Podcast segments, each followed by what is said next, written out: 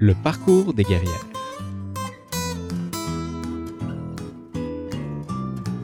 Salut les guerrières, salut les guerriers, bienvenue à cette nouvelle édition du Parcours des guerrières. Le Parcours des guerrières est un balado enregistré en direct où l'on prend ensemble le temps pour rencontrer une personnalité féminine d'inspiration, d'exception. Aujourd'hui, ma guerrière est détentrice d'un doctorat en sciences de l'activité physique de l'Université de Montréal et travaille actuellement en tant que chercheuse au laboratoire Tech 3 Lab du HEC en psychophysiologie. Elle est également très impliquée dans la réussite des étudiants et étudiantes universitaires, notamment via l'organisme Taisez-vous, qui organise des Pomodoro à Montréal. Et ceux qui me connaissent savent à quel point j'aime les Pomodoro. C'est donc avec grand honneur que je vous présente cette guerrière au cœur d'or, Élise Labonté Lemoine. Bonjour Élise. Bonsoir. Salut. Ça va bien? Ça va bien, toi? Ben oui, ça va très bien, merci. Euh, merci d'avoir euh, accepté mon invitation euh, saugrenue ce soir. ça fait plaisir.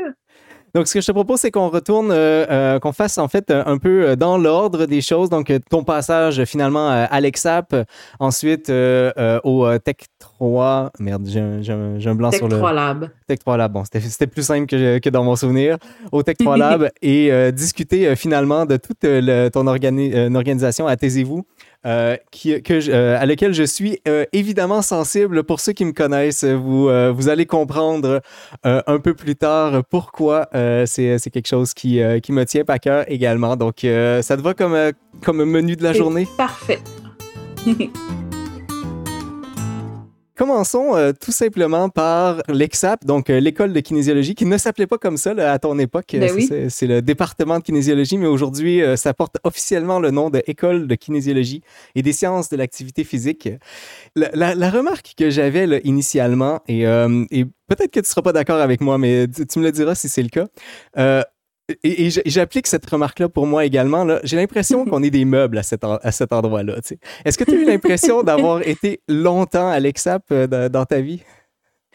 Euh, oui, quand même. Euh, mon Dieu, j'étais là de quoi, peut-être 2009 à 2014? Non, ça uh-huh. doit être plus que ça même. Mais oui, dans 2006 à 2014, c'est ça. Oui, c'est quand moi je suis rentré à l'EXAP, euh, je, te voyais déjà comme étudiante euh, au cycle supérieur. Ah oui, hein, quand même. Ouais. Je pensais à comment j'allais raconter un peu mon parcours professionnel parce que c'est complètement atypique. Puis je pense qu'il que y a beaucoup de gens qui ont de la difficulté à, à y comprendre par où je suis passée puis comment ça m'a mené où je suis maintenant. Uh-huh. Puis euh, je me rends compte que finalement, ça a été plein de, de coïncidences, puis de hasards, puis de, de, petites choses qui mènent l'un à l'autre. Puis en fait, je suis rentrée en kinésiologie parce que j'ai été refusée en physiothérapie. D'accord. Puis euh, j'ai fait même, si je retourne encore plus loin en arrière, j'ai uh-huh. fait mon DEC en sciences, nature et euh, danse euh, au Cégep Saint-Laurent. Danse contemporaine? Danse contemporaine, oui. J'aimais beaucoup euh, les, les, sciences, puis je suis mon, mon, secondaire, puis je voulais, je savais que je voulais m'enligner en, en, sciences nature, mais j'avais envie d'un petit peu euh, quelque chose de, qui sort de l'ordinaire. J'avais un uh-huh. peu aussi envie d'une raison d'aller au cégep à Montréal plutôt qu'en banlieue où j'avais grandi, puis tout ça. Fait que j'ai été en danse, qui était euh, comme une activité parascolaire que je faisais au secondaire. Là. Mm-hmm. Puis la combinaison science, mouvement, comprendre le corps et tout ça, ça m'a amené vers la physiothérapie. Puis là, j'avais pas les notes pour rentrer parce qu'en danse, c'est quand même euh, un domaine difficile à se démarquer, d'avoir des très bonnes notes. Euh, donc, je me suis rabattue sur la kinésiologie, comme, comme beaucoup d'étudiants qui finissaient par rentrer en kinésiologie à, cette époque-là, du moins. Je pense que ça a changé un petit peu maintenant. Puis, euh, il y, a certaines règles qui ont rendu ça plus difficile, mettons. Oui, c'est ça. Et mon Dieu, ça a été donc une chance pour moi parce que je ne sais pas si je serais heureuse physiothérapeute aujourd'hui. Uh-huh. Ça a été tellement. Euh, j'ai toujours aimé la recherche, j'ai toujours été comme curieuse dans, ce sens-là, uh-huh. mais euh, de, découvrir la recherche qu'on faisait en kinésiologie, ça a été vraiment comme un, déclic pour moi, puis de, euh, dès, dès mon, ma première session, je pense, j'avais Dave Ellenberg comme professeur dans des cours de bac. Puis c'est là que ça m'a vraiment accroché le, côté neurosciences. Puis ça a été ça qui m'a qui m'a gardé à travers tout mon parcours jusqu'à aujourd'hui, c'est le côté comprendre le cerveau, comprendre l'humain par le cerveau, par le comportement aussi. Euh, dès mon premier été au bac, j'ai commencé à travailler dans son laboratoire puis à faire de la recherche. Euh, puis c'est ça qui m'a amené à continuer. Euh, j'ai fait un, passage accéléré au doctorat. Je n'ai pas fait vraiment de maîtrise. Pas de maîtrise. Puis ça a été vraiment justement là, la, découverte de le lien corps-cerveau, puis de toutes les choses qu'il y avait à comprendre de ce côté-là. On comprend tellement peu du cerveau puis de l'être humain. Beaucoup à découvrir. il en reste vraiment beaucoup à faire. que ça a été tout ça euh, qui m'a amené là. Si, jamais vous cherchez de la job dans votre vie, euh, recherche en kinésiologie, il y en a pour longtemps encore. Donc là, ce que j'entends, en fait, c'est que tu as été très, très opportuniste sur le fait que euh, tu avais été refusé euh, en physio. Là. À 100% euh, ouais. Je ne sais pas si j'ai de la misère à me rappeler. Est-ce que j'ai vraiment comme commencé la kinésiologie en me disant que j'allais changer uh-huh. ou si je me suis dit que j'allais aller explorer ce champ-là? Je ne sais pas. Je me souviens pas. mais ouais, ça a été mais reste que aujourd'hui, aujourd'hui, euh, tu considères que c'était une, belle opportunité finalement? Ah, mon Dieu, oui, vraiment. Euh. Et là, je, t'ai entendu euh, dire danse au cégep et j'avoue que je suis extrêmement déçu de moi-même de ne pas avoir de vidéo de toi à présenter là-dessus. ça aurait ah, été. J'ai bien fait de ne pas, t'en parler avant. si j'avais su ça avant, je l'aurais très fortement cherché euh, des, extraits de, ce passage-là. Euh, je suis désolé aux gens à la maison de ne pouvoir vous montrer cela. je pense que la seule vidéo que j'ai vraiment de cette époque-là, c'est genre une VHS. Ah, donc elle n'est pas sur YouTube ou autre. non, je ne crois pas. Dommage. Une fois que tu euh, que arrives finalement au doctorat, tu t'intéresses à la grossesse et l'activité physique, c'est bien ça? Oui, mais en fait, ça a été, euh, encore là, un concours de circonstances parce que dans le laboratoire euh, où je travaillais, on étudiait, il y avait comme deux volets. On étudiait euh, le, cerveau en relation avec le sport et l'activité physique. Il y avait principalement un volet sur les commotions cérébrales. Puis c'est sur ça que j'ai travaillé plus pendant mon bac, j'ai assisté. Mais euh, c'est à ça qu'on associe Dave Ellenberg, en tout cas. Euh. Oui, hein, c'est ça que ça a été vraiment son, dada à lui, mais mhm. euh, je pense que ça venait de, ses collaborations puis de d'autres d'autres choses qu'il avait faites avant. Il y avait un volet quand même sur le développement, puis il avait travaillé, entre autres, j'avais aidé une équipe de McGill qui travaillait à son labo où on regardait le développement de la vision chez les enfants, puis des choses comme ça en relation avec le sport. Puis euh, j'avais une collègue qui faisait sa, maîtrise sur. Euh, euh, il y avait une école, il avait fait du sport, il avait intégré du sport le matin avant que l'école commence. C'était comme 20 minutes. Uh-huh. Trois matins par semaine avant que l'école commence, puis il avait regardé le, les effets sur, sur la scolarité des enfants uh-huh. avec grand succès. Il, devait arriver à la conclusion que ça aidait. c'est sûr. Puis, euh, on était tombé purement par hasard sur une étude euh, chez les souris où euh, les mamans souris avaient été entraînées pendant leur grossesse, puis là, ils avaient regardé les bébés souris, puis il y avait quand même un assez gros effet tant comportemental que à la dissection là, du cerveau, ils voyaient les structures avaient carrément évolué différemment. Mm-hmm. Puis on s'est dit, hmm, est-ce qu'on est capable de faire ça chez les humains? Puis même, je me rappelle, c'était euh, genre mon deuxième été au bac, puis j'ai dit à, Dave, donne pas ce sujet-là à quelqu'un d'autre. Moi, je vais le faire pour mon doctorat. C'est moi, qui fais mon doc là-dessus. ouais. ah ouais. Euh, Encore une fois, très opportuniste. Mais oui, c'est ça. J'étais là, ah, c'est donc bien, tu sais, ça se fait chez l'humain, je pense. Puis, euh, mais au final, euh, je n'étais pas une chercheure en grossesse, j'étais une chercheure en effet sur le cerveau. Mhm, tout à fait. Puis ça a été la population qui nous a intéressés, la mère et l'enfant. J'ai même, on a regardé euh, euh, chez les femmes, on avait fait des tests chez les femmes enceintes parce qu'il il y a, y a certains certaines diminutions des capacités cognitives qui sont détectables pendant la grossesse, euh, probablement par euh, réorientation de, de sang, de fatigue, de, etc., mm-hmm. etc. De la bonne fatigue. Puis on avait regardé. Puis? La bonne fatigue. Oui, c'est ça, de la bonne fatigue. Tu es en train de faire d'autres choses dans ton corps. Uh-huh. Puis, euh, puis on a regardé l'effet sur, sur les bébés. Puis ça a été quand même euh, des résultats assez parlants. Là. On l'a vu chez les enfants à l'âge de 10 jours. Ben, écoute, je, t'arrête deux secondes. Je t'arrête deux secondes puisque tant qu'à parler de cette, euh, de, cette expérience-là, aussi bien en montrer un petit extrait. Donc, euh, et, les, gens pourront voir exactement, et je te laisse continuer après. Donc, je, nous, je nous prends deux petites secondes. Donc, un, un, reportage qui avait été présenté à RDI et je te lance ça. Il y a des chercheurs de l'Université de Montréal qui ont découvert qu'une grossesse active a un impact positif sur le développement de la mémoire du bébé. Louise Baudouin.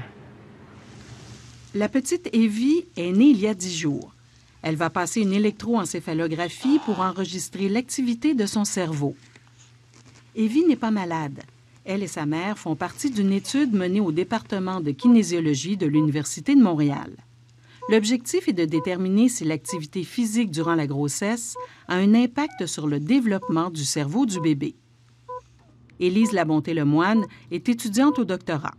Le test qu'on fait jouer, c'est des sons. On a un son qui joue régulièrement et un son qui est plus rare, différent. Et on regarde si le cerveau est bien capable de faire la différence entre le son qu'il entend régulièrement et le son qui est un petit peu plus rare. Bon, premièrement, il faut que je dise une chose. Là. Je suis vraiment jaloux.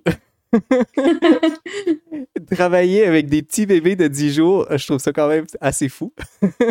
ouais, ça a été. Euh, je te dirais que euh, je, m'imagine le faire maintenant parce que j'ai eu un enfant depuis ce temps-là.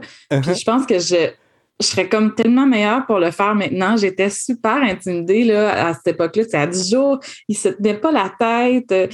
J'avais été euh, rencontré une, une, experte à Sainte-Justine qui est habituée de faire de la, recherche comme ça sur des nouveaux-nés. Puis elle m'avait tout montré, puis elle était comme tellement zen avec ça. Elle était comme, tu sais, moi j'étais là, qu'est-ce qui se passe si le bébé il se met à pleurer, il va falloir arrêter le test. elle a dit, ben c'est pas grave, là, tu le prends, tu le brasses un petit peu, il va se rendormir, puis tu le redonnes à sa mère. moi j'étais là, oh mon Dieu, qu'est-ce que je fais avec un bébé de cet âge-là? Mais c'était le moment, euh, c'était le moment quand même facile de, cette étude-là parce que si, si je le fais du début, là, ce qu'on a fait, puis ce qui a donné vraiment de la force à cette étude-là, c'est qu'on a fait euh, un assignement random, une assignation randomisée. Donc, on a, euh, on a recruté des femmes qui étaient un peu comme incertaines si elles allaient vraiment faire tant de. C'était pas des grandes athlètes, c'était des femmes qui étaient comme je devrais peut-être faire plus de sport dans ma vie, mais uh-huh. ça prend de la motivation et tout ça pour qu'on euh, puisse leur dire Toi, tu vas faire trois fois par semaine 20 minutes d'activité physique. Puis toi, euh, le hasard a fait qu'on va t'encourager, on va, pas t'encourager à faire du sport. Puis mm-hmm. c'était quand même une question éthique euh, complexe. Oui, ben c'était moi, c'était une de mes questions. Comment est-ce qu'on. Parce que euh, OK, je te laisse continuer. Après ça, je, vais, je vais poser la question. oui, mais en fait, c'est ça. C'est une question éthique complète parce que, euh, complexe parce que l'objectif de l'éthique en recherche, c'est de ne pas faire de tort. Puis là, la question, c'est est-ce qu'on en sait suffisamment sur l'activité physique pendant la grossesse pour dire à quelqu'un, fais-en pas, est-ce que ça leur fait du tort? Uh-huh. Puis ça a été une longue discussion, puis euh, on en est venu à dire euh, les gens savent les effets de l'activité physique sur la santé. Il y a encore des, des, incertitudes sur les effets vraiment de l'activité physique sur le bébé. Mm-hmm. Euh, donc, on leur explique, puis ils prennent la décision en connaissance de cause. Mais on ne peut pas dire qu'on fait du tort. Tout à fait. Puis souvent, c'était des femmes qui n'étaient pas sûres qu'ils en auraient fait vraiment. Puis finalement, de se faire dire ça, on dirait que ça les. Ils se disaient que ça servait à quelque chose de pas en faire, tu sais. D'accord. Et peut-être juste pour nous remettre en contexte, les croyances de l'époque, il y, a, les croyances scientifiques là, qui étaient incertaines. puis je sais qu'à même à l'époque, ça, ça, pointait déjà dans peut-être dans une direction où c'était bénéfique. Dans la, la, population en général, ce qui, ce qui devait être véhiculé, c'était le fait qu'en tant que femme enceinte, il faut se reposer. Est-ce que c'était encore ça euh, aux, ah, oui, oui, oui. J'ai même euh, deux participantes de l'étude euh, à qui j'ai finalement parlé au téléphone avec leur obstétricien. Qui, je pense que pour eux, c'était comme une opportunité de, de parler à quelqu'un qui avait fait vraiment de la revue littérature sur le sujet, là, uh-huh. puis qui m'avait appelé pour parce qu'il était comme Ah, ben, je ne sais jamais quoi répondre à cette question-là. Qu'est-ce que tu en penses? Puis j'avais pu leur expliquer. Donc, c'était. Euh, je ne sais pas si ça a tant évolué que ça. Euh, euh, disons, la, croyance scientifique est claire que c'est la sédentarité qui peut faire du tort, mm-hmm. tant aux femmes enceintes qu'à toutes les, tous les types de personnes, ou presque. et qu'il n'y a clairement pas de tort fait à un enfant euh, par de l'activité physique.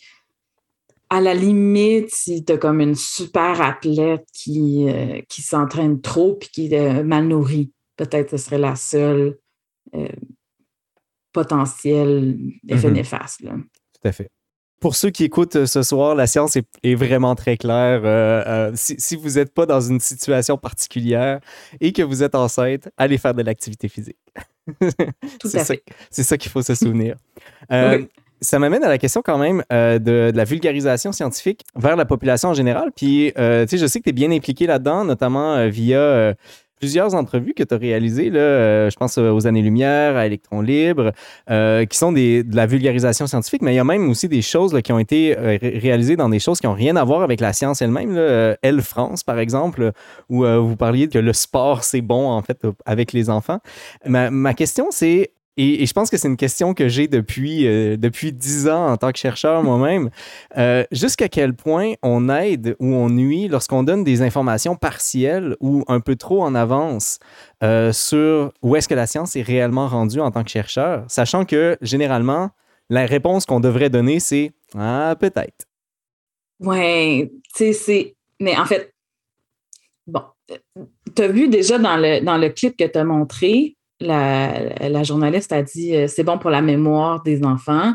C'était pas ça qu'on mesurait, c'était la discrimination auditive. Mm-hmm. Euh, donc, il faut comme accepter qu'ils ne l'auront pas parfait. Puis, euh, quand j'ai fait, bon, quand j'ai publié cette étude-là sur les bébés, dans les jours euh, avant, je ne sais pas comment ils ont su, mais le Bureau des communications de l'Université de Montréal nous avait écrit pour dire on sait que vous allez publier cette étude-là. Euh, ça risque d'être populaire dans les médias. Mm-hmm. Puis euh, c'est un beau fleuron pour l'Université de Montréal, évidemment. Donc, ils nous ont gérer ça. Ils ont fait un communiqué de presse. D'accord. Puis euh, la première fois qu'on en a euh, parlé publiquement de nos résultats, je m'en allais à un congrès aux États-Unis. Puis je me rappellerai toujours, j'étais à San Diego, puis j'étais au téléphone avec euh, William du Bureau des communications de l'Université de Montréal, puis il était comme OK, là, je vais te gérer ça. À midi, tu as une entrevue avec le New York Times. À midi et quart, tu as une entrevue avec la presse. À midi et demi, tu as uh-huh. une entrevue avec Radio-Canada. Puis j'étais comme, oh my God, qu'est-ce qui se passe? Moi, je suis une petite étudiante. Mais, euh, puis lui m'avait dit, prends une seconde là, avant de faire ton entrevue, puis rappelle-toi, c'est quoi ton message? Uh-huh. Puis clairement, le message de cette étude-là, c'est euh, ça fait pas de tort, ça peut même faire du bien à votre enfant. Faites du sport enceinte. Uh-huh. C'est un message simplifié, mais qui peut pas être faux finalement. C'est ça, tu sais. Puis, uh-huh. je veux dire, au final, on fait de la recherche pour améliorer le monde, la vie des gens. Euh, c'est pour faire du bien. Mm-hmm. Puis d'essayer de, simplifier le résultat, puis de se ramener au c'est quoi le message que je veux que les gens captent. C'était ça. Je pense qu'il y a des, études où c'est plus euh, complexe que ça. Uh-huh. Euh, c'est quoi exactement le message que tu veux sortir, mais moi j'ai eu la chance, je pense, d'avoir toujours des études où il y avait un message quand même clair. qu'on voulait pour le bien de la population communiquer. Alors là, quand tu commences ton entrevue avec c'est ça le message que je veux que les gens y retiennent, c'est plus facile d'essayer de, de ramener ça finalement, de ramener la question à ce que tu veux que les gens y retiennent. Puis après ça, bon, la mémoire, la discrimination auditive chez un bébé. Que ce soit un ou l'autre, finalement, c'est pas très important. C'est ça. C'est ça. Quand il y avait des journalistes qui essayaient de dire, ça veut dire qu'ils vont avoir euh, une meilleure euh, compréhension de la lecture euh, à l'âge de 6 ans. Uh-huh. Là, tu de tempérer un peu. Puis, outre l'aspect intrinsèque euh, euh, d'un message facile, est-ce que tu navigues bien avec euh, les médias? Est-ce que c'est quelque chose que tu apprécies d'être dans les médias? Hmm. Apprécie, je sais pas. je pense que je me débrouille bien. J'ai quand même du plaisir à faire ça. Oui, non, je pense que j'apprécie quand même si j'arrive à, avoir un message clair, puis à, savoir où je m'en vais, euh, j'apprécie. Puis plus le temps avance et j'en fais, euh, plus je deviens à l'aise. Finalement, c'est un peu comme uh-huh. n'importe quoi. Avec la pratique, euh, on, Évidemment. on est plus confortable. Est-ce que tu penses que c'est, entre guillemets, inévitable pour les futurs chercheurs, l'aspect médiatique?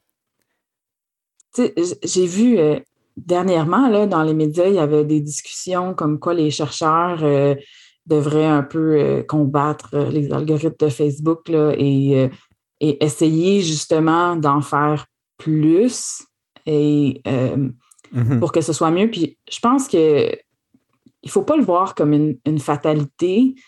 c'est, je pense que c'est carrément une responsabilité parce que quand, souvent, je dirais, les, choses qu'on voit beaucoup dans les médias, c'est des trucs euh, euh, de nutrition ou de, santé mm-hmm. euh, ces temps-ci. Puis c'est facile d'interpréter puis de chialer, de dire Ah, ils nous disent de manger du chocolat une semaine, puis pas de chocolat la semaine d'après, puis de boire du vin, puis de pas boire du vin, puis de manger des œufs, puis pas manger de beurre. c'est facile de, de, chialer sur ces choses-là, puis de dire Ah, c'est les journalistes scientifiques ou c'est les journalistes, les médias qui, qui changent toutes les, euh, études puis qui les interprètent pas bien, mais on est aussi responsable de ça. Uh-huh. Si on n'est pas dans les médias pour donner nous-mêmes le message, c'est eux qui vont donner le message qui ont compris. Exactement. Puis mm-hmm. si ça, on normalise ça, que ça fait partie du métier de chercheur, de communiquer ta recherche jusqu'au bout uh-huh. et pas juste euh, en tant qu'article scientifique, mais jusqu'au bout pour que tes parents soient capables de comprendre ce que ça veut dire. Pour moi, ça fait partie du métier de chercheur, ça fait partie de, de, de prendre tes données, de les organiser, de les analyser, de les visualiser et de raconter l'histoire au bout de la ligne. C'est uh-huh. tout ensemble. C'est super intéressant parce que euh, clairement, le cursus d'apprentissage euh, au doctorat, ça s'arrête à l'analyse. Euh, et à, la communication scientifique à tout le moins. mais la, communication générale, moi, j'ai pris des cours de vulgarisation dans un, dans un cours externe, mais ce que j'entends, puis je pense que je suis fondamentalement d'accord, il faudrait que ça, ça, fasse partie finalement du cursus parce que dans l'avenir, c'est probablement dans cette direction-là que les chercheurs devront aller, euh, euh, surtout si on se fie, comme tu dis, au fait qu'il euh, y a toute la désinformation à côté qui ont le plein, le plein champ si, si nous, on n'est pas là pour les remettre un petit peu sur la piste une fois de temps en temps. Oui. tu sais, je te, dirais, j'imagine qu'on va parler de taisez-vous tantôt. Puis avec taisez-vous, on a fait la constatation aussi que quand on allait euh, on va dans des, dans des hôtels ou dans des chalets ou des places comme ça. Puis euh, souvent, les employés dans certains hôtels en région, ils nous faisaient la remarque Ah, c'est ça que ça fait des étudiants au doctorat, c'est ça que ça fait des chercheurs. Puis tu constates qu'il y a quand même une certaine incompréhension de ce que c'est un chercheur, puis que c'est pas euh, une personne super hautaine, c'est pas une personne c'est juste une personne fondamentalement curieuse. Euh, puis, c'est ça. Fait qu'il y a quand même, je pense, pour beaucoup de gens, une incompréhension de ce que c'est un chercheur, puis de ce que, ça, ce que c'est de la recherche. Puis si on arrivait à, à mieux passer ce pont-là, puis à, ce que, à être approchable, finalement. Il y a toutes sortes de problèmes dans le monde qui, euh, qui sont liés au fait que les gens ne font pas confiance à la science. Ça va avec ça nous amène vers notre prochain sujet qui est ton travail euh, un peu plus récent. Euh, mais avant, euh, il y a quelqu'un qui m'a écrit tout à l'heure, avant, juste avant l'émission, qui me disait à quel point ta thèse lui a été utile. Et je me suis dit oh, que c'est tellement rare, c'est tellement rare que les gens nous lisent, lisent notre thèse. Et je me suis dit que ça te ferait plaisir de savoir qu'il y avait, il y avait au moins une personne dans le monde à qui ça a été fondamentalement utile, euh, ta, ta, oh, recherche sur. J'ai euh, comme une petite gêne parce que j'ai relu ma thèse il n'y a, pas si longtemps, puis j'étais comme, ah, il y a plein de fautes, il y a plein de coquilles. Inquiète-toi pas, elle a regardé pour le contenu. Ah, merci, merci. Donc, une fois euh, le, côté euh, femme enceinte et euh, activité physique sur l'effet sur la, progéniture, tu t'es intéressé au bureau actif. Donc, c'est ce que tu fais encore maintenant ou ça a été un projet qui est terminé? Là? En fait, ce qui est arrivé, c'est que, encore là, c'est vraiment une question de hasard, de, mon Dieu, ah, j'en reviens pas à quel point ça a été un hasard que je me ramasse là où je suis parce que j'étais en train de terminer mon doctorat et je manquais d'argent. J'avais besoin. Puis là, je me suis dit, il hmm, faudrait vraiment que je me trouve une job parce que euh, je ne sais pas assez ce que je veux faire après. Je ne peux pas compter sur quelque chose qui va m'attendre le lendemain de mon doctorat. Je vais ralentir un petit peu ma cadence mm-hmm. d'écriture pour euh, renflouer mes finances et euh, me donner le temps de réfléchir à ce que je vais faire après ma graduation. Puis euh, le matin, le jour même que je me suis réveillée en me disant OK, là, il faut que je me mette à chercher un job, je vais me faire un CV, je vais aller. Uh-huh. J'ai euh, vu une annonce d'emploi. Puis là, je regardais la liste des compétences, puis j'étais comme, ben moi, je fais ça, mais je fais ça, je fais ça, je fais ça. Puis j'avais comme toutes les compétences qu'il y avait besoin. Puis c'était le laboratoire Tech 3 Lab qui était même pas ouvert encore. Euh, puis c'est un laboratoire euh, d'expérience utilisateur. Donc, c'est euh, la compréhension de, de, ce que les gens vivent en interagissant avec la technologie en tout genre. Et c'est des chercheurs à HEC Montréal en système d'information, en informatique, mhm. en marketing, et en sciences de la donnée qui ont décidé qu'ils voulaient se partir un lab ensemble comme ça pour répondre à des questions de euh, qu'est-ce qui se passe finalement dans le, le subconscient, ce n'est pas le bon terme pour ça, mais dans le, subconscient, si on veut, des gens euh, quand ils interagissent avec des, technologies ou des pubs ou des choses comme ça. Donc là, on s'entend qu'on ne parle pas encore d'activité physique là-dedans. Là. Pas du tout. Là. Non. Et là, euh, ils se sont ils ont eu une grosse subvention. Ils ont acheté plein d'équipements avec cette subvention-là. Puis là, ils ont reçu l'équipement, puis ils se sont dit ah, shit, comment qu'on allume l'ordinateur On ne sait pas quoi faire avec. Qu'est-ce qu'on fait avec ça? Uh-huh. pensaient que, le, comme le vendeur d'équipement, il allait leur expliquer ça, puis que ça allait tout fonctionner. On s'entend que c'est de l'équipement d'électroencéphalographie, d'enregistrement de, rythme cardiaque. Uh-huh. Euh, c'était quand même assez compliqué. Là. Puis peut-être pour euh, ceux qui ne font pas nécessairement de recherche, là, euh, ces objets-là, ils sont... ils sont utilisés par que presque personne dans le monde souvent et donc ils viennent avec pas de manuel d'instruction, ils viennent avec des, des, logiciels vraiment vieillis et tout ça. Donc, c'est, c'est, pas des choses qui sont généralement faciles à utiliser. C'est ça. Donc là, ils cherchaient des assistants de recherche pour faire fonctionner tout ça. Euh, fait que j'ai appliqué, je suis allée à l'entrevue, puis euh, j'ai même dit en entrevue, euh, moi, je veux une job 15 heures semaine, puis je veux pas travailler plus que ça. Uh-huh. Je finis mon doctorat, je veux rentrer chez nous après, puis je vais juste comme puis là, j'ai commencé à travailler là, puis j'ai travaillé comme une débile pendant des, mois à faire fonctionner les systèmes, puis euh, tout ça, mais euh, ça a été vraiment un coup de foudre pour moi, ce domaine-là mm-hmm. d'expérience utilisateur. Je pense que ça a été, euh, ça a été chercher vraiment ce que j'aimais de la recherche que j'avais fait, sans les côtés euh, complexes liés à euh, la plupart des études en, activité physique, surtout liées à la santé, mm-hmm. euh, ça prend du temps. Tu ne peux pas dire on fait une heure d'activité physique puis on va voir si ça a un effet. ça prend des mois à faire un entraînement pour que ça change quelque chose dans le corps d'une personne. Donc, au départ, à cet endroit-là, ça n'avait rien à voir avec l'activité physique. C'était vraiment mes compétences en neurosciences. Ce qu'on a vu mm-hmm. finalement dans la vidéo tantôt, le petit bébé là, avec le casque sur la tête. On utilisait ces casques-là chez les adultes pour évaluer euh, euh, est-ce que tu, euh, tu enregistres plus l'information d'un site web si tu utilises un écran tactile versus un, écran avec une souris? Est-ce que ça, c'était dans les premières études qu'on a faites là?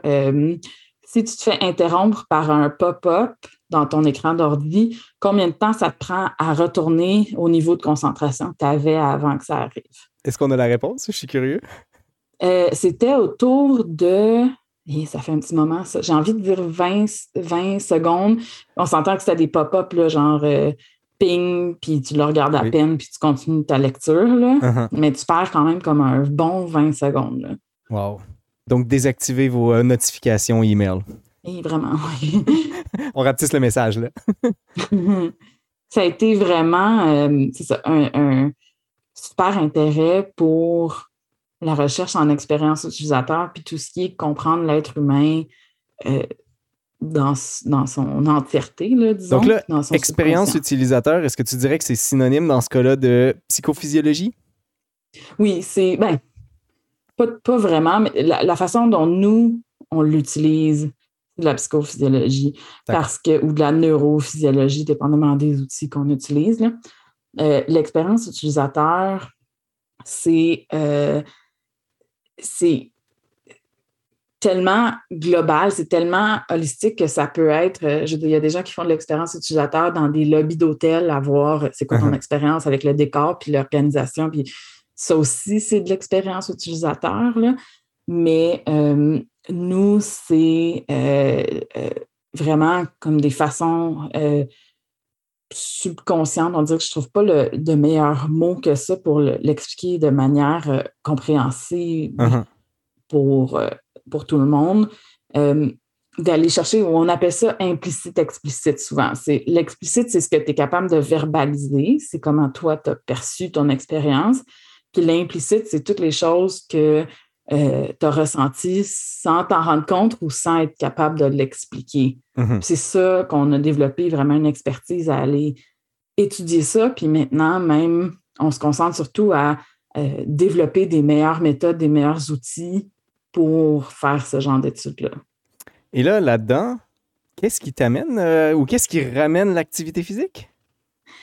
ça a été une pure coïncidence encore là. Encore? Mais ça a été. Euh, c'est la soirée de saisir les opportunités. Je dis opportuniste, mais ça sonne, ça sonne pas très bien. Saisir l'opportunité. Euh, euh, parce que je voulais faire une demande de, de subvention postdoctorale. Puis on a essayé de trouver une façon de d'aligner le, mon background en kinésiologie puis, mm-hmm. puis les, les recherches qu'on faisait là. Donc, on s'est mis à à étudier euh, les bureaux actifs, tant debout qu'en marchant, puis à voir, entre autres, comment ça a un effet sur ta capacité à utiliser un système informatique, ta concentration à utiliser un système informatique mm-hmm. et tout ça. Euh, Dans les, euh, j'ai entendu quand même quelques entrevues, notamment celle avec euh, euh Electron Libre, que je mettrai en commentaire. Ça vaut vraiment la peine. Le topo, le, topo à Télé-Québec vaut, vaut, vraiment le, détour. Mais bref, ce, que, ce, que je retiens, là, le, peut-être le terme que je t'entends dire le plus souvent par rapport à ça, c'est que la sédentarité, c'est la nouvelle cigarette. C'est la, la, cigarette de notre génération, finalement. Est-ce que euh, est-ce que c'est aussi ressenti euh, par le public? si on se, ramène dans les années 70, tu dis au monde que la cigarette, euh, c'est, la, entre guillemets, la fin du monde. le monde va faire, ouais, ouais, c'est ça. aujourd'hui, est-ce qu'on a le même, la même approche envers la, la sédentarité qu'on pouvait avoir avec la, cigarette par, le passé? Oh mon Dieu, c'est une excellente question. Est-ce que c'est de cette ampleur-là? Probablement. Euh, ou, peut-être que euh, le, monde le savent, mais qu'ils n'en font pas plus de toute façon. Oui, mais tu sais, une des choses que j'ai constatées dans, dans, les études sur les bureaux actifs, justement, c'est que la seule argument qui semblait pertinente pour des décideurs en tout genre, uh-huh. c'était euh, ils vont pas être moins bons au travail. Ils vont peut-être même être meilleurs. Mm-hmm. Euh, et le côté santé. C'est comme trop loin, en fait. C'est trop loin, c'est trop personnel, je mm-hmm. pense, à beaucoup de niveaux. Puis, euh, je comprends là, que tu peux pas imaginer, ah oui, moi j'ai 20 employés dans mon bureau, je vais mettre un tapis roulant au milieu, puis tout le monde va être en santé. oui. de toute façon, c'est ça, c'est pas ça. c'est ça. Donc, c'est pas. Euh, je te dirais que c'est pas un, une avenue de recherche qu'on va euh, tant poursuivre. Uh-huh. Parce que, encore là, c'est le même problème que les études qu'on avait en, activité physique, c'est super longue haleine. Mm-hmm. Et c'est assez difficile euh, d'ajouter euh, des choses intéressantes. C'est-à-dire, euh, je pense pas qu'il y a bien, bien du monde dans la vie qui vont dire Ah non, un bureau actif, ça sera pas bon. Tu sais, je pense que mm-hmm. la plupart des gens comprennent facilement que ça a un effet bénéfique. Fait que là, toutes les petites nuances qu'on peut ajouter dans notre compréhension en recherche, ça n'aura pas un gros impact. Puis c'est pas plus d'études scientifiques qui vont convaincre les gens de changer des comportements. Je comprends. En fait, ça, sonne comme une question plutôt académique finalement que euh, une question qui est tournée vers, ben, encore une fois, l'expérience utilisateur, donc quelque chose qui va réellement influencer ce qui va se passer dans, la vraie vie. Oui. Je te dirais, euh, si j'avais à faire une recherche dans ce domaine-là, je pense que ce serait plutôt de l'ordre de euh, si je le présente de telle ou telle façon, est-ce que ça convainc plus les gens? Si mm-hmm. je j'organise le système de, de telle ou telle façon pour qu'il soit plus facile à utiliser, est-ce que ça va avoir un impact sur l'utilisation? Ce genre de questions-là que je trouve plus utile à long terme euh, pour la société en général même. Là. Oui, oui, oui. Avant de terminer euh, sur le, côté recherche, parce que je veux vraiment aller vers euh, Taisez-vous avant, euh, avant qu'on doive se laisser, tu as glissé mot tout à l'heure sur le fait que, que tu es, maman. Ben, ben, ben, félicitations, premièrement. je, je, nous, voici, voici maman, maman Élise. Ah! est-ce que c'est -ce c'est difficile, chercheur, chercheuse maman? Chercheuse, maman, je trouve que ça se, ça se combine quand même bien, outre euh, certaines, certains petits temps de la pandémie, disons. Mais euh, euh, ça touche en fait au fait que j'ai choisi de ne pas être professeur. je me suis retirée il y a quelques années d'un processus d'embauche pour un poste de professeur en me disant ça, c'est pas la carrière que je veux, d'avoir autant de chapeaux différents. Mm-hmm. Et euh, je pense que ça va avec ma personnalité que, j'ai identifiée, que pour moi, j'ai beaucoup de difficultés à pas me laisser complètement absorber dans le travail que je fais.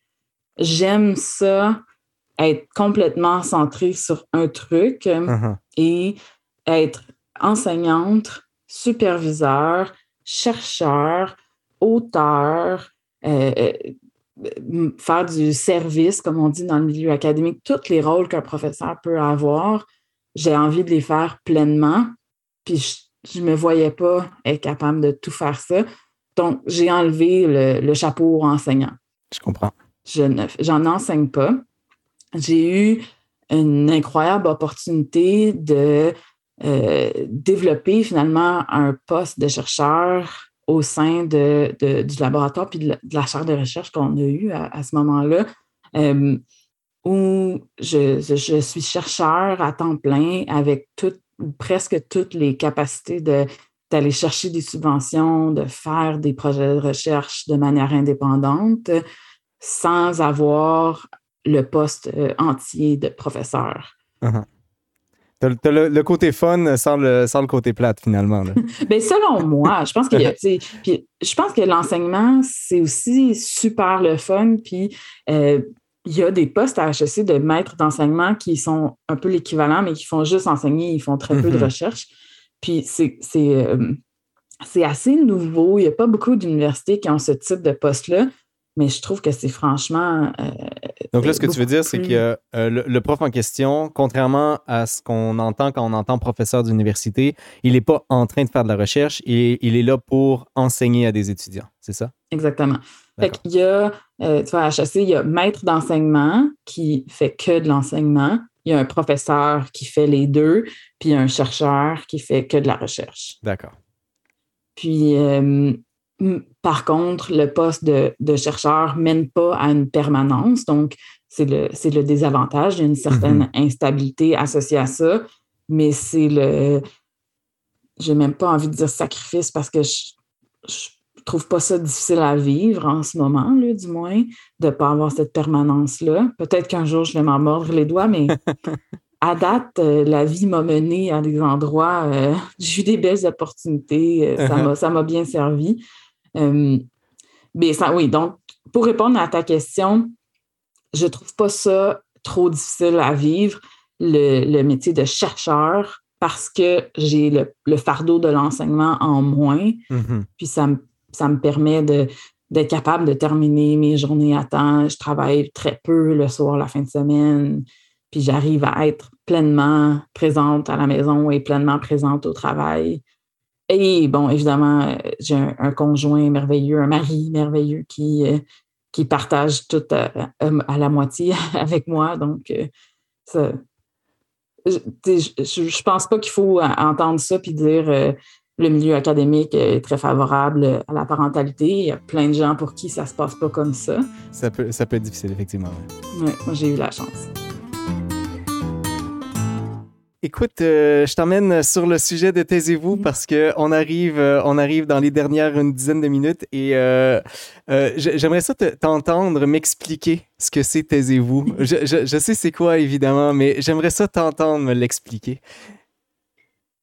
Taisez-vous, c'est un, un, organisme à but non lucratif qui est là pour supporter les étudiants au supérieur, les jeunes chercheurs, euh, dans la rédaction et pas en les aidant euh, avec du contenu ou du mentorat, comme on a traditionnellement dans, dans les universités, mais en les aidant avec ce qu'on appelle des environnements favorables. Puis quand on parle d'environnement, on parle physique, mais on parle aussi euh, d'atmosphère, de communauté, de toutes les choses qui permettent d'être bien dans ce rôle-là d'écrivain, d'écrivaine, euh, en rédaction au sexe supérieur et plus tard aussi. Puis je te dirais que la, phrase qu'on aime bien utiliser, euh, taisez-vous, c'est pour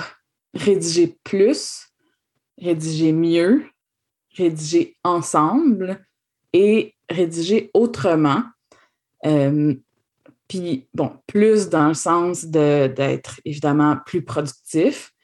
Mieux, c'est de bien vivre cette phase-là, puis d'être euh, en bonne santé mentale au final, puis d'être mm-hmm. euh, moins en souffrance. Il y, a, souvent une association de souffrance avec l'écriture académique.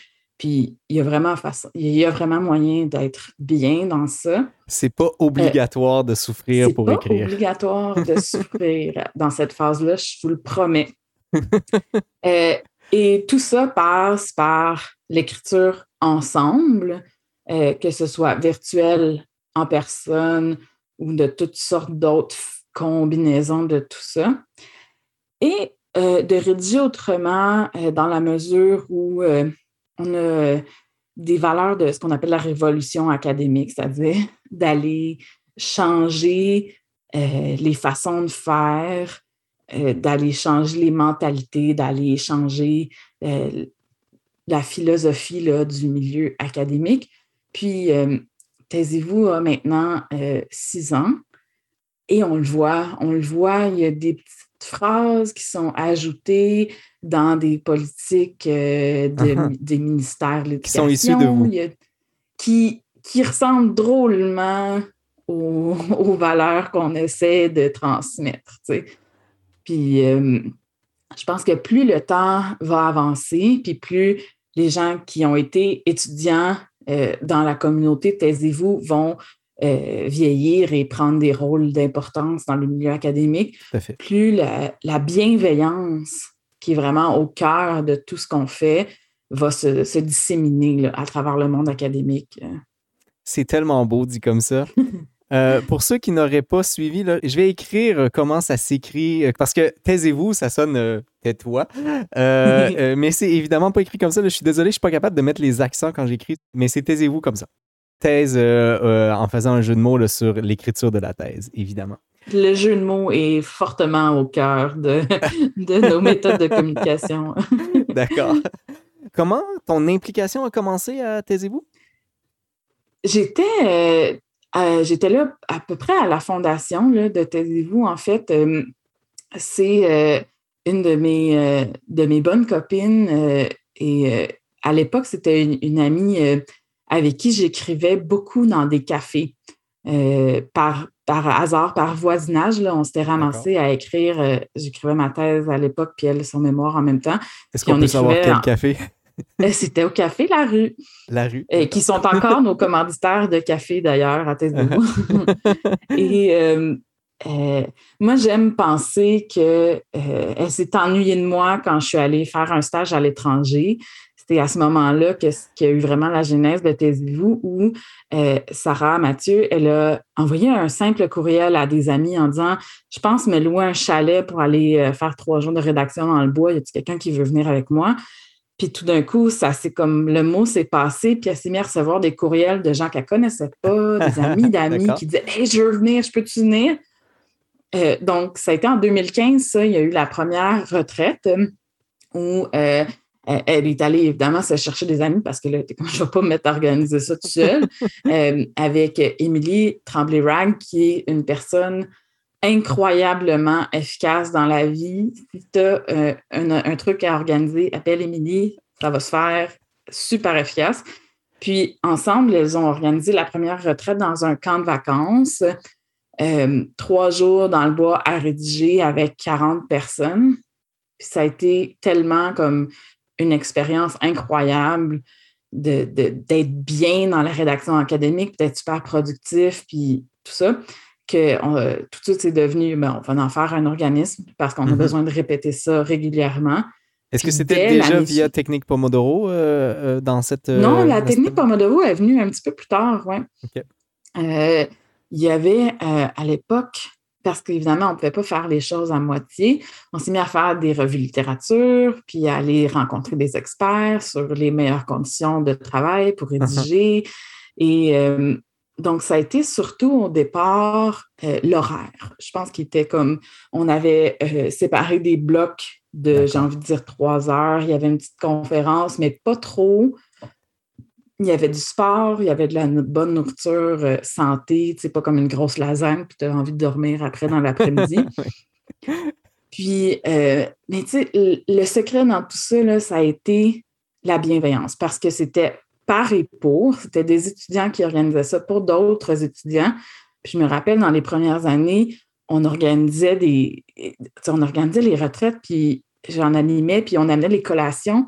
Puis je le savais, j'allais amener la collation, la petite clémentine sur le coin du bureau de la personne pendant la rédaction. Puis que c'était ça qui allait faire la petite étincelle de uh-huh. magie dans sa fin de semaine parce que il y a quelqu'un qui prend soin de toi. Uh-huh. pour que tu puisses écrire. Tu n'as pas besoin de regarder l'horloge, tu n'as pas besoin de faire à manger. Il y a quelqu'un qui te dit quand prendre une pause, qui t'encourage à aller prendre une marche, puis tu, te dis Ah, ça a de la valeur ce que je fais. Il y a quelqu'un qui prend soin de moi pour que je uh-huh. puisse bien le faire. Écoute, je te regarde, je, ressens la bienveillance juste, juste à t'en entendre parler. puis, tu sais, à un moment donné, quand c'est devenu comme trop gros, puis qu'on faisait comme deux retraites par mois, on n'arrivait plus nous-mêmes à les animer, puis on s'est mis à, uh-huh. former d'autres animateurs. Puis c'était souvent ça qu'on essayait de, de transmettre dans nos formations. C'est pas genre suivre l'horaire qu'on a préparé puis faire gérer des pomodoro, ça c'est venu un petit peu plus tard là. Euh, mais c'est de prendre soin des gens puis uh-huh. sens-toi comme une maman là. Tu sais comme tu es là pour prendre soin de ces gens-là pendant trois jours, c'est ça qui qui va leur faire du bien. Ça, doit nourrir aussi dans les deux directions, cette affaire-là. Là? C'est, ben oui, tu te sens tellement utile quand tu organises une retraite ou quand tu, quand tu animes une retraite. Puis au final, euh, ça a été vraiment aussi le apprendre des bonnes habitudes de travail en le vivant plutôt qu'en écoutant des conférences. Mm-hmm. ça a été ça, je pense, qui a, qui a été la, la, grande contribution qu'on a faite dans nos premières années parce que il y a tellement, au final, de conférences, d'ateliers, de choses que tu peux faire à l'université si tu veux aller chercher des bonnes habitudes de travail. Il y en a, là. Il y a très peu d'universités qui n'ont pas des bureaux de soutien, de français, d'écriture et tout ça. Même dans la plupart des grandes conférences euh, scientifiques. Mais c'est une approche très académique. C'est une approche très académique de faire des conférences sur ces sujets-là. Mm-hmm. Mais au final, c'est pas comme ça qu'on apprend dans la vie. Non, non. Euh, et donc, c'est même, on a fini par enlever les ateliers qu'on avait dans nos retraites parce que c'était pas ça que, qui, qui avait un apprentissage. C'est ça que les gens allaient chercher vraiment. Mm-hmm. Ouais. Les gens aimaient ça, je pense, puis il y, en, y en a qui nous le demandent encore, mais on le sait, qu'on n'est pas très bon pour demander, les êtres humains en général, on n'est pas très bon pour demander puis reconnaître ce qui nous fait du bien. Mm-hmm. Et c'est en le vivant, puis tu le vis une fois, puis deux fois, puis tu te sens tellement bien après une retraite, puis tu, tu es tellement mieux dans ta rédaction pendant comme un mois après la retraite que tu te dis Ah, mais peut-être c'est le fait que euh, j'allais prendre des marches tous les midis uh-huh. dehors où il y a des arbres. Puis c'est le fait que euh, je prenais des vraies pauses puis je travaillais pas toute la nuit, j'avais un horaire régulier, puis je faisais des pomodoro, puis je buvais de l'eau, puis je mangeais des collations parce que quelqu'un me les apportait. C'est tout ça qui compte en même temps, là. oui, c'est ça, tu sais. Euh, il y a, euh, euh, bon, outre le fait que vous, il y a, de l'expérientiel, visiblement, il y a aussi quand même des, certains outils qui ont été produits. Et je pense notamment à un, un balado. Et le tout premier épisode, euh, tu en faisais partie. Donc, euh, je, je, nous invite à écouter euh, un petit extrait de ce premier épisode-là également. et on parlait de bienveillance tout à l'heure. ayez ça en tête. je, pense que ça va bien fonctionner. Mais on dirait que j'ai de la difficulté à les placer dans le temps parce que je me dis, ben, est-ce que mardi matin, je vais avoir la motivation de travailler sur le projet sur tel projet ou est-ce que je vais avoir la motivation de faire telle tâche? Tu sais, c'est... Oui. Mais, tu sais, il faut prendre un petit pas de recul, là, puis on en met beaucoup sur le dos de la motivation. On se dit souvent, mm-hmm. je vais y arriver quand je vais être motivé ou si j'étais juste plus motivé, tout serait bien, il y aurait des calinos partout. Mais la motivation, là, il faut se rappeler que c'est une force intérieure, c'est un, un outil qu'on a pour être capable de faire des choses même si c'est difficile, même s'il y a une barrière en avant de soi. Mais tu sais, l'autre façon de voir ça, c'est que si on baisse la barrière, euh, puis que tu as moins haut à passer par-dessus, ça va aussi être plus facile. C'est à ça que ça sert de se donner des outils, de se donner un cadre, de s'organiser, peu importe la façon, c'est que ça enlève la barrière, les obstacles en avant de toi. Puis là, tu as juste besoin de faire confiance, puis de te laisser aller, puis de suivre ce que tu avais déjà prévu de toute façon. Je pense qu'on entend encore une fois la bienveillance là-dedans. Euh, il y a aussi euh, un, dans, que, si, euh, si, vous allez sur le site de, de, taisez-vous.com, que je vais mettre en commentaire éventuellement, euh, euh, dans un texte que, sur lequel tu as écrit, tu mentionnais Il faut reconnaître que les efforts qu'on met pour atteindre nos buts académiques sont énormes et que dans les moments les plus exigeants, c'est OK d'être un humain imparfait. c'est je, trouve ça beau d'accepter l'échec euh, ou entre guillemets euh, de, de, de, l'apprivoiser finalement, que c'est pas si grave que ça. Euh, est-ce qu'on a un truc, là, je sais qu'il est déjà 21h, là, mais je te prends 5 minutes de plus si ça te va.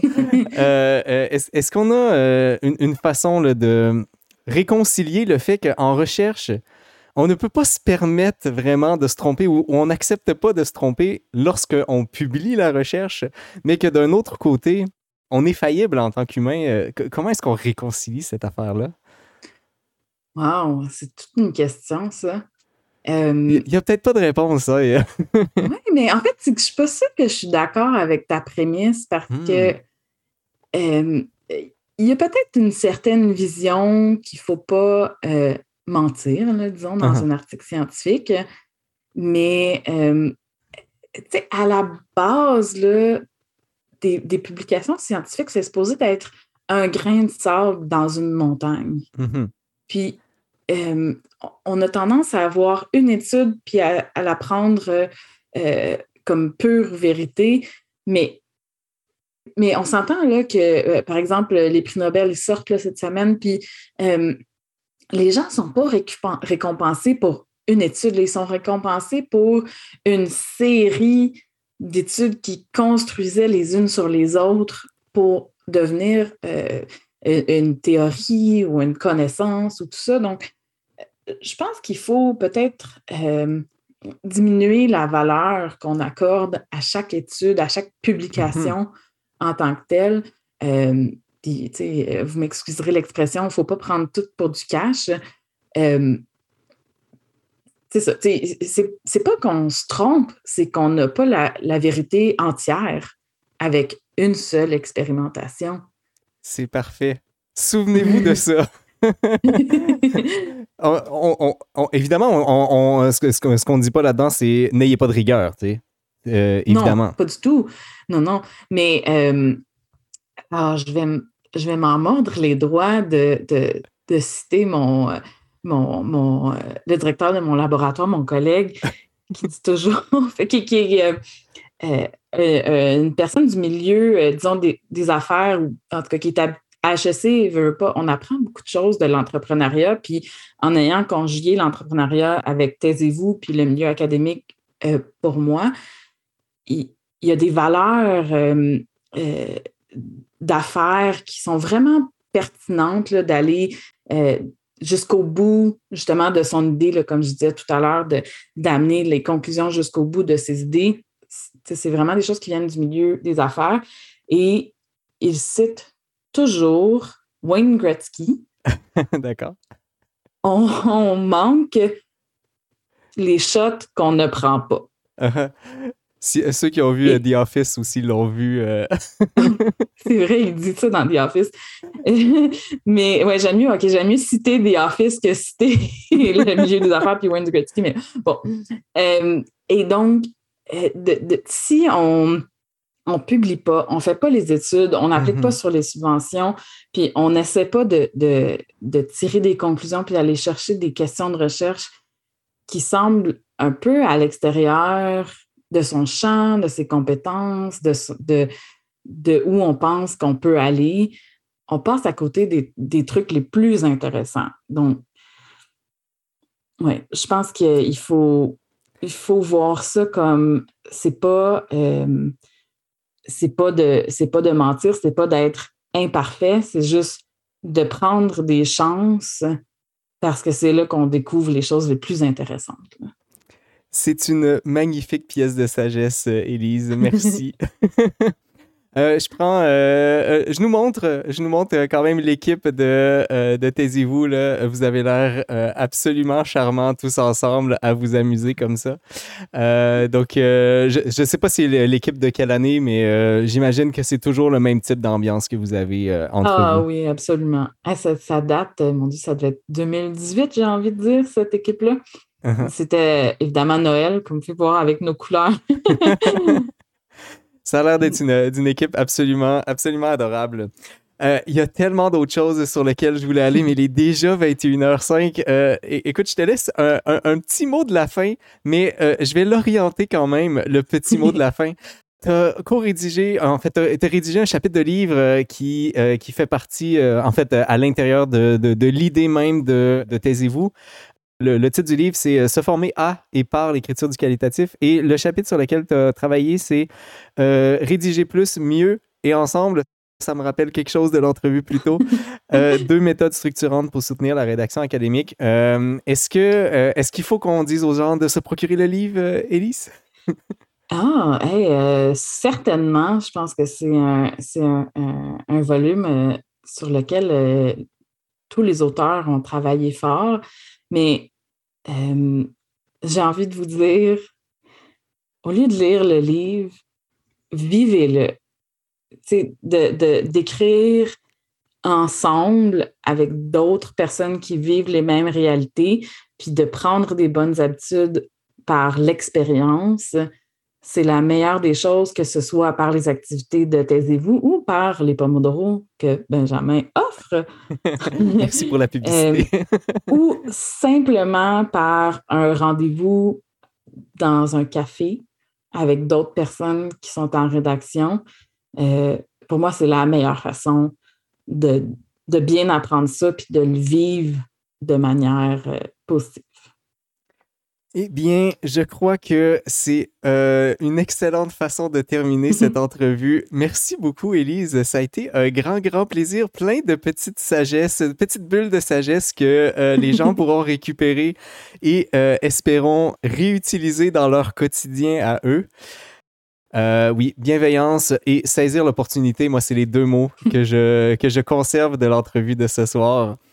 Je vais poster l'entrevue en question avec tous les liens. Euh, donc, euh, les liens, euh, je pense notamment au lien de Taisez-vous sur le balado diffusion de Chute, qui est celui de Taisez-vous également, et aussi le. l'entrevue sur les femmes enceintes qui a été faite pour aux années-lumière à Electron Libre également sur les bureaux actifs et finalement évidemment le livre que je vous mentionnais juste un peu plus tôt Merci encore, Elise. Ça a été vraiment, vraiment un grand plaisir de t'avoir ce soir. Euh, j'espère que ça t'a plu également. Ah oui, merci beaucoup. C'était super le fun. Vous venez d'entendre le parcours des guerrières avec Élise Labonté-Lemoine. Notre prochain rendez-vous sera avec Gabrielle Gauvin. Gabrielle est formatrice en périnatalité au Centre périnatal Entre deux vagues. Elle est passionnée par le portage, l'allaitement, la parentalité positive, la musique et le plein air. Si vous êtes intéressé à assister à l'enregistrement du parcours des guerrières, je vous invite à vous abonner à la page du Scientifique du lundi sur Facebook pour être notifié des différents événements à venir. Avec vous, c'était le Scientifique du lundi qui vous souhaite bonne science.